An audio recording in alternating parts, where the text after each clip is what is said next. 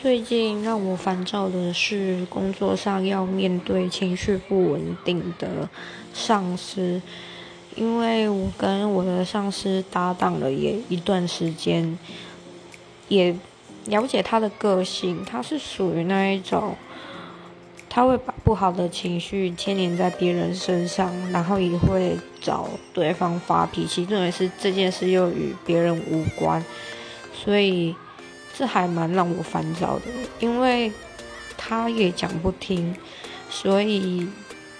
你也是很无奈。可是你又去跟他讲的时候，他会很不开心，之后又会背着你在你后面说你怎么你怎么，或者是疯狂的找你的茬，所以这还蛮让我烦躁的。